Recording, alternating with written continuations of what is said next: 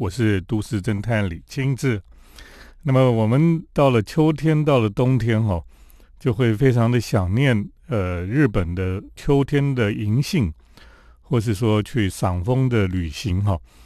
那最近因为疫情又又变化了，有一个新的病毒又出来了，所以呢，日本政府呢就当机立断哈。他就停止了这个旅客的进出了哈，所以本来已经准备要开放，像留学生啊，像这个商务人士，还可以到日本去哈。那么现在都都不能去了啊，可是就是会还是很怀念过去，那么到日本去呃赏樱花，看这个银杏的这种呃不同季节的感觉哈。所以呢，我们今天呢，虽然我们不能到日本去啊，今天在节目当中就跟大家来分享。那么过去我在日本旅行的当中，到东京去赏银杏哈，那么也是我在秋天常常去做的事情了。那秋天的时候呢，就很喜欢到东京去旅行。那秋天的东京呢，跟春天很不一样。那么春天都是百花盛开哈，那到了秋天呢，秋天在东京你要呃赏枫是比较困难，因为市区哈，那么呃。除了少数的庭园哈会有枫树之外哈，那么其他地方几乎比较不容易看到，反而在东京比较容易欣赏的这种季节的植物哈，那么秋天是银杏是最绚烂哦，然后最华丽，那么也是最动人的一种景象东京呢，其实在各个地方哈，他们都有种银杏啊，那银杏好像在东京是种的非常好。大概是跟季节哈，跟他们的这个气候有关系吧。那么在东京哈，这个银杏到了秋天哦，特别到大概在十一月底、十二月初的时候呢，那么就银杏就开始叶子都变黄、变金黄色。那么呃，有些地方种很多这种银杏的行道树哈，那就非常的灿烂，全部整片这样开下去哈。就会觉得哇，怎么这么漂亮？呃，我常常去这个东京的时候呢，最喜欢去的一个社区哈。那么这个社区叫做田园调布市。这个社区呢，呃，离开市中心，应该说就市中心的呃稍微边缘一点点的地方了。那田园调布市呢是有有火车可以到哈，你那个电车有一站就叫做田园调布车站。那到了那个车站下车呢？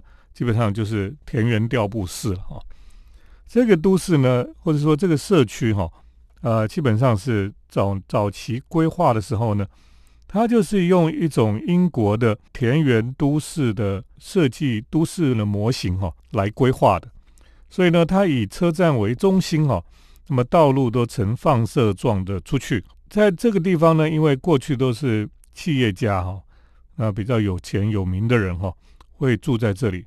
所以这里的居住密度是非常的低了哈，大部分都是每一家就像别墅一样，是一栋一栋 house 哈，一个房子，那么有庭园，而且呢，他们你仔细看的话，他们车库里面哈，通常都还有一两台这个进口车放在里面。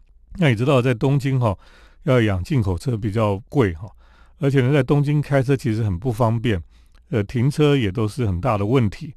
如果不是很有钱的话，哈，通常很难养到这个进口车了，哈。那么田园调布市，你就可以感受到的是有一点贵族气息的地方。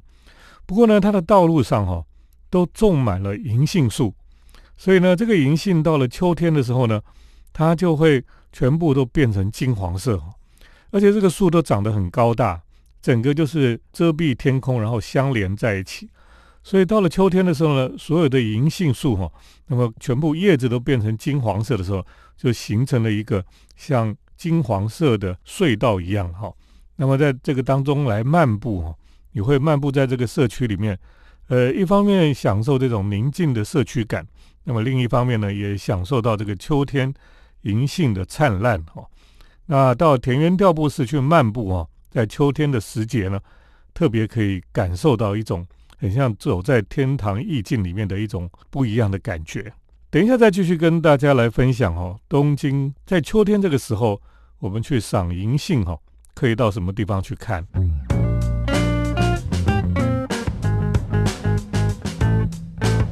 欢迎回到我们建筑新乐园节目，我是都市侦探李清志。呃，我们今天在节目当中呢，跟大家来分享哈。那么秋天过去，我们都到东京去看银杏啊。那银杏是一个我越来越喜欢银杏胜过这个枫叶哈，因为枫叶是很纤细的。那么在京都这个城市呢，呃，欣赏枫叶是一种有一种特别的美感在哈。不过东京呢，最多的还是银杏哈。呃，银杏几乎就是这个城市的一种代表的植物哈。他们的都市的徽章哈，上面也常常有银杏。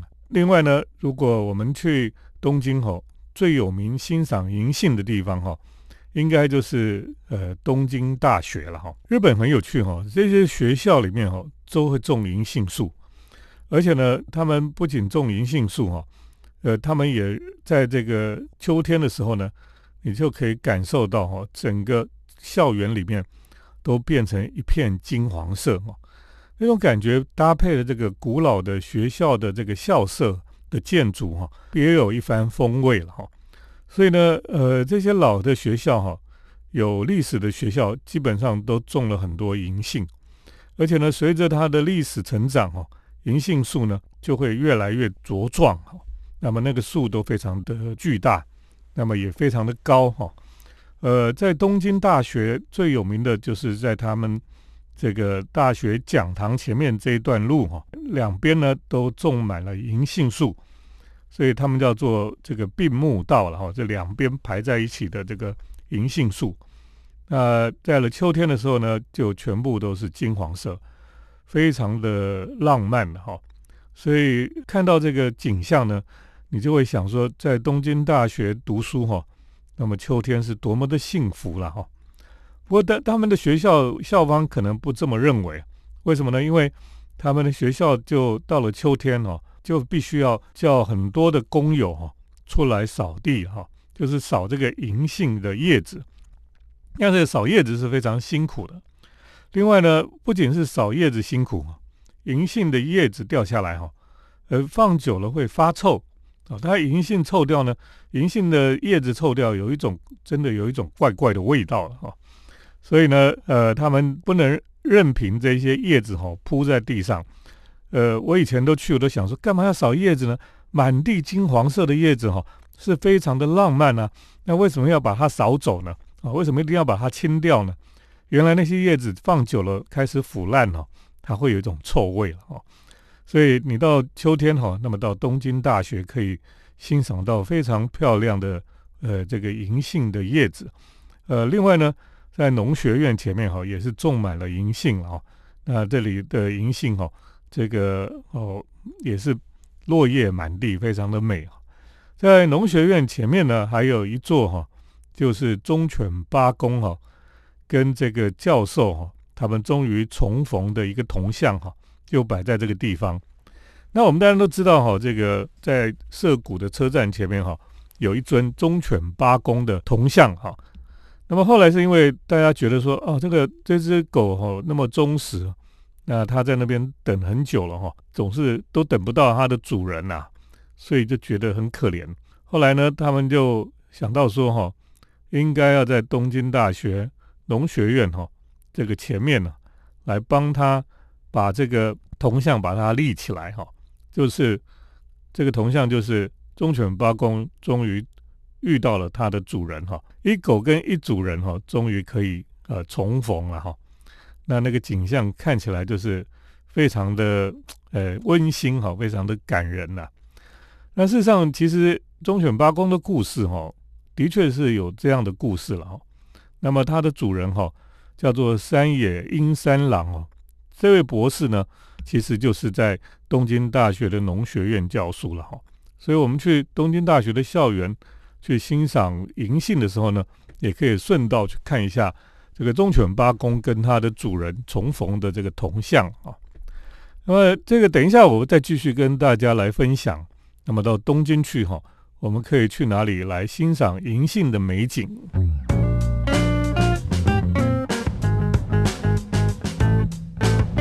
欢迎回到我们建筑新乐园节目，我是都市侦探李清志。那么我们刚刚就跟听众朋友来讨论哈，那像冬天之前啊，这个秋天的时候呢，到东京去旅行哈，要欣赏这个银杏，到底要去哪里哈？那我刚才提到说，其实在日本很多的大学，他们都有银杏，非常的漂亮哈。呃，像庆应大学里面哦，也有几棵非常大的银杏哈。那它比较不像东京大学那样整排的了哈，它在校园里面有几棵非常大的。那么他们在这个祭典的时候，就会喜欢在这个银杏树下活动啊。就像那时候，你知道一棵银杏很大棵，在广场上面哦，它开满了一树的。它不是花了，它就是银杏的叶子，就是整棵树都是金黄色的，非常的漂亮啊。那有时候也会觉得比樱花树还漂亮哦，更灿烂啊。那除了东京大学、庆应大学之外，哈，立教大学也有很多的银杏树啊。那立教大学是呃在池袋这个地方的一座基督教的大学哈，所以呢，它的建筑是它其实是当年宣教士。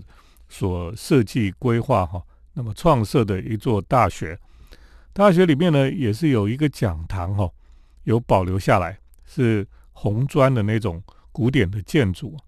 那么还有呢，有一个学生的餐厅了哈，食堂了。可是这个学生餐厅的食堂也是历史建筑，也是这种很很漂亮的古典建筑。所以很多人说在里面吃饭哦，很像在那个哈利波特他们学校的。餐厅吃饭一样。那么另外呢，立教大学里面哦，它还有呃一座漂亮的教堂了哈。教堂里面还有管风琴啊，所以呢，到这个教堂里面，有时候你可以进到里面去哈，去听这个呃有人在练习的时候，你可以听到这个管风琴的音乐。那特别是秋天去哈，因为呢，秋天就是像十二月初的时候，你有时候去就可以听到这个。管风琴的弹琴的人哈，在练这个圣诞节的音乐了哈，所以呃，像我上次去的时候，秋天去的时候呢，就是因为呃听到有圣诞节的音乐，管风琴很好听啊，我就溜到这个教堂里面去，坐在后面听哈，非常的享受了哈。那整个立教大学哈，它的外面都是那个建筑都是老的历史建筑，都保存下来哈。呃，所以呢，这些历史建筑呢，跟外面的这个一棵一棵的银杏树哈，那么银杏变成金黄色的时候，就跟这个暗红色的砖造的建筑呢，就形成了很漂亮的一个对比。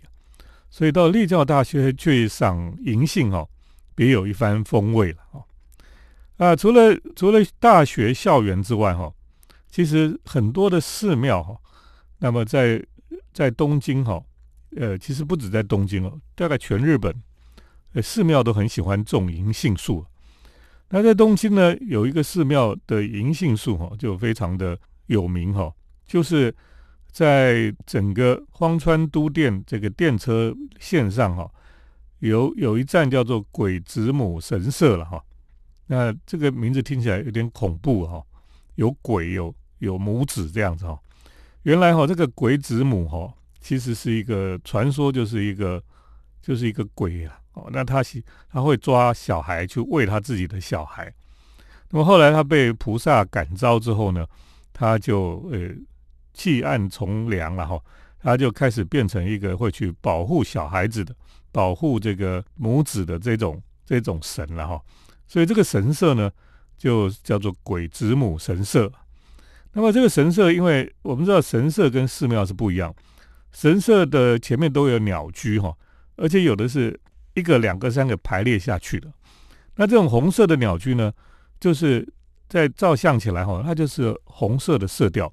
那么跟它的银杏的金黄色哈，哇，就形成一个对比，也是很漂亮。红色搭配上金黄色哈，那个那个拍起照来更美哈。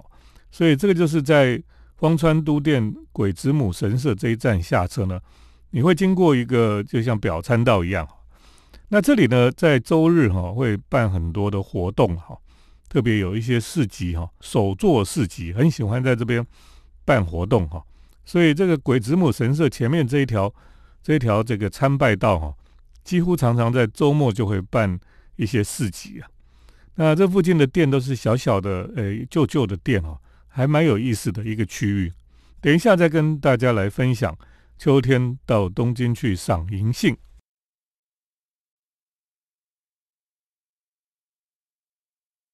我是都市侦探李清志。呃，我想今天哈跟大家来谈东京的秋天哈。东京的秋天呢，银杏非常的漂亮。那当然我们现在都不能去东京哈，也不能到日本，因为日本因为新的病毒的影响哈，他们现在就锁国了哈，就关闭了他们的边界，呃，什么人都不能去了。所以呢，现在只能想象说，哎，怀怀念过去哈，去东京赏银杏的。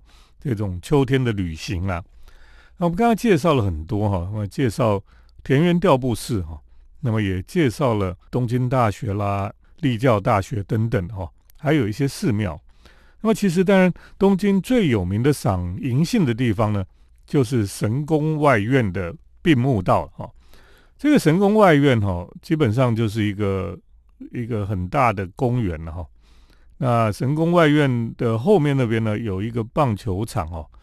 神宫外院这边的棒球场，那这个棒球场呢，过去哈非常有名，就是因为那个村上春树呢非常喜欢去这边看棒球。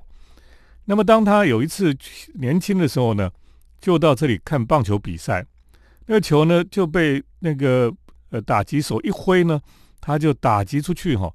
呃，村上春树在那一瞬间哈，他看到那个球飞起来，飞到天空去哦。他抬头看的时候呢，他就突然有一个想法哈，跑到他的脑袋里，他就想说：为什么我不可以变成一个这个小说家了哈？所以呢，他就当时就开始立志哈，那么就要写小说了。呃，很有趣哈，居然是在那一个时刻哈，在神宫外院的棒球场哈，居然有这样的一个想法哈。那当然，我也去这个神宫外院的棒球场这边了。当然，我不是去看棒球，我就是看外面那个并木道上面哈，非常漂亮的银杏大道了哈。那么到了秋天哈，所有的人都会跑到这边来散步哈，因为银杏大道哈，就是右边跟左边都有哈。那中间是车道，那它的两边的银杏里面还有一个这人行走道哦。所以它的银杏是种双排的，那么你走在这个银杏大道里，就走走走，一直走到底哦，然后再绕回来，从另一边走回来哈，呃，非常的漂亮，呃，大家都会去那边照相了哈，也看过有高中生哈在那边写生哈，在画这个银杏，在附近呢也有几家餐厅跟咖啡店哈，那当然都很抢手，因为这个银杏的季节哈。能够坐在这个地方银杏树下哦，去喝咖啡、吃饭，然后欣赏这个非常灿烂的银杏哦，金黄色的满天这个铺天盖地的银杏哦，就是一个非常幸福的事情了哈。所以，即便是这再贵哈，大家都想说，就是要去那边哈，坐在那个地方可以欣赏银杏，是很棒的事情哈。所以呢，呃，真的秋天哈，到东京去哈，能够欣赏到银杏哈，真的是一个很棒的事情了。那么，呃，其实东京还有呃几个很大的公园哦，其实有种非常多的银杏哈。那其中有一个叫做光之丘公园哈。那光之丘其实是一个新的，有点像造镇的地方，可是它有一个非常巨大的公园，就叫光之丘公园。你知道，从你要走到光之丘公园哦，你会经过一个大道哦，就是像要往入口去那个大道，两边都是银杏啊，就是银杏大道。那进到里面去呢，光之丘公园里面哦，真的种满了银杏啊，到处都是银杏，都非常的漂亮哦。所以你要看到那个大片的都是银杏树的哈，就到光之丘公园去了。那么另外还有一个比较远一点哦，就是昭和纪念公园了。这里呢，也是因为它是一个很巨大的公园哦，所以它的银杏也非常的多了哈，到处都可以看到银杏树，就是满满的这样，到处都是金黄色的哈。哇，我觉得哈，其实东京人虽然地方很小，非常很拥挤哈，密度很高，可是他们有很多还是规划很好的绿地了哈。那这些绿地呢，不是只有一片都是绿色而已，它到了秋天会变变颜色，就变金黄色。因为它种了很多银杏树，那么除了这银杏之外，到了春天呢，它们的樱花又会开，所以就不同的季节呢，就因为这些植物哈，就呃塑造了一种季节感哈。那活在这个都市里面，就可以借着这些植物哈，让我们可以经历到这种大自然的节奏了哈。那我觉得这是一种关于时令哈，关于整个自然节奏的一种生活方式哈。我觉得东京虽然是城市，虽然是城市生活，可是它还是有很多自然的空间了哈。这也是一个城市必须要去塑造的。好，今天跟大家分享就到这里哈。那希望我们明年就可以到东京去欣赏秋天的银杏。今天跟大家分享到这里，谢谢听众朋友的收听。我们接下来是都市侦探的咖啡馆漫步单元。都市侦探的咖啡馆散步。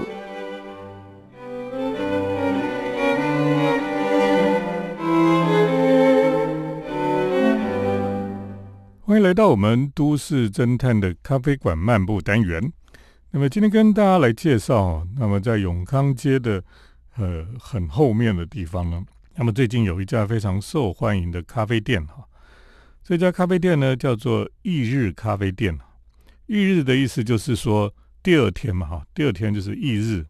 它是一个非常外面看起来哈，就是一个有一点以前老式的那种。呃，昭和时期的吃茶店的那种感觉哈，那你推门进去哈，里面就是有一点昏暗的哈，而且呢，那个灯光就是晕黄的灯光哈，那么里面就有卡座哈，那么也有柜台的座位了，那基本上就是一个像老的日式咖啡馆一样哈，而且呢，你进到里面去哈，你就发现墙壁上有柜子，柜子上一些摆饰哈，都跟日本有关系了哈。它当然会放一些老的日本的招牌的东西哈，那么或是呢，它也有放这个葛饰北斋画的这种画哈。葛饰北斋最有名的画就是神奈川冲浪里哈，就是那个很大的海浪那个。那可是呢，后来呃到日本去都会有卖一种有一张画哈，就是那个大浪为什么有那么大的浪呢？原来前面是有一只哥吉拉了哈，他把哥吉拉画到。这个葛饰北斋这张画里面，那他也有挂这个画。那另外呢，他还有放一台这个玩具的摩托车哈。这张这一台摩托车是，如果熟悉日本动漫的人就知道，这个摩托车很有名哈。就是在 Akira 哈光明战士的那个动漫里面哈，呃非常有名的主角骑的那台红色的摩托车了哈。那另外呢，也看到了几个公仔摆在旁边哈。原来那个就是有一个动漫叫做《犬之岛》哈，那个岛上都是狗，那个《犬之岛》，《犬之岛》有出一些限量的这种公仔哈，它这里也有摆设了哈。所以基本上你可以知道哈，说这样的一个咖啡店就是走一种日式昭和风的吃茶店的这种感觉了哈。那而且呢，这个店里面哈，呃，它的甜点哈。就是那种呃比较老式的布丁了哈，那么就你吃的时候就觉得有一点怀旧的味道。当然在这个店里面哈人很多了哈，每天都客满呢，很奇怪。而且呢，这个店叫做翌日咖啡店哈，就是第二天的意思。可见呢，它的营业哈是从每天下午开始哈，那么一直营业到晚上，营业到第二天早上的一点钟啊。哇，我想。现在有开到半夜的咖啡店是很少了哦。那么这家咖啡店就从下午一点开始呢，它就开到第二天哈，就是翌日哦，第二天的清晨一点钟，所以叫做翌日咖啡店。那这个咖啡店呢，就很多年轻人喜欢去哈。啊，你每天进去哦，都是满满的人，有时候还要在门口来候位哈，所以非常的热门了哈。开店没有多久。就已经非常的热门了。那在在这个店里面呢，你可以看到哈，诶，有时候不晓得是人太多还是怎么样，就是里面灯光昏暗哈，然后怎么感觉就好像有烟味的感觉？因为日本这种咖啡店哦，暗暗的、黑黑的，那通常都可以抽烟的哈。这种这种吃茶店，那当然这个店是禁烟的哈，可是我怎么觉得好像空气里面总是有一点烟味的感觉哦？也有可能是我的幻觉了哈。不过呢，这种昭和风味的咖啡店哈，现在在台北也是越来越多了哈。那么很多人喜欢去这种店哈，就好像你去了另外一个时空一样啊，所以可以可以感受到一种穿越时空的一种惊喜哈，或是你可以逃离现在的现实了。那事实上，你到永康街底哈，它本来就是有一个昭和町的旧货市场啊，就是原本那栋。呃，菜市场的那个建筑里面呢，它平常就是有很多的旧货商哈，就集中在这个地方。那你这去那边真的可以找到很多的旧货哈，甚至很多的人的，因为他可能长辈过世了哈，那么子女也在国外哈，就不知道怎么样回来帮他整理哈。通常哈，这个就会把整个家里面的东西全部就包给这个旧货商，那么旧货商来来就估个价钱就。全部的东西他就搬回去整理哈，那里面有你可以找到有一些人他的旧照片哈，有一些旧的毕业证书啦、奖状啦、呃奖牌啦这些哈，呃所有的东西哈就这样子被收藏在这个旧货商里面，所以很多人去这边，甚至有一些书信哦都在这边贩卖哈，其实是很可怕的事情，很多很私人的东西都被摆在这里贩卖哈。那可是也有一种昭和时期的旧货商的一种味道哈。那么你到永康街去呢？呃，除了去这个有昭和町的旧货商，那么附近还有昭和风味的翌日咖啡馆。另外呢，如果很想吃饭的时候呢，就可以到永康街哈，上面有一个叫做红蜻蜓哈，已经开很久的居酒屋了哈。那这个居酒屋也是非常有趣哈。小小狭窄狭窄的，大家挤在里面，非常的温馨哈，很像日本一样。然后所有的你要吃的烧烤啦，你要吃的这种日式的呃一些小菜啦，哦啊都有哈。所以在那边喝酒，喝啤酒或是喝日本酒，那么就可以在这边享受这些小菜，东西都很好吃哈。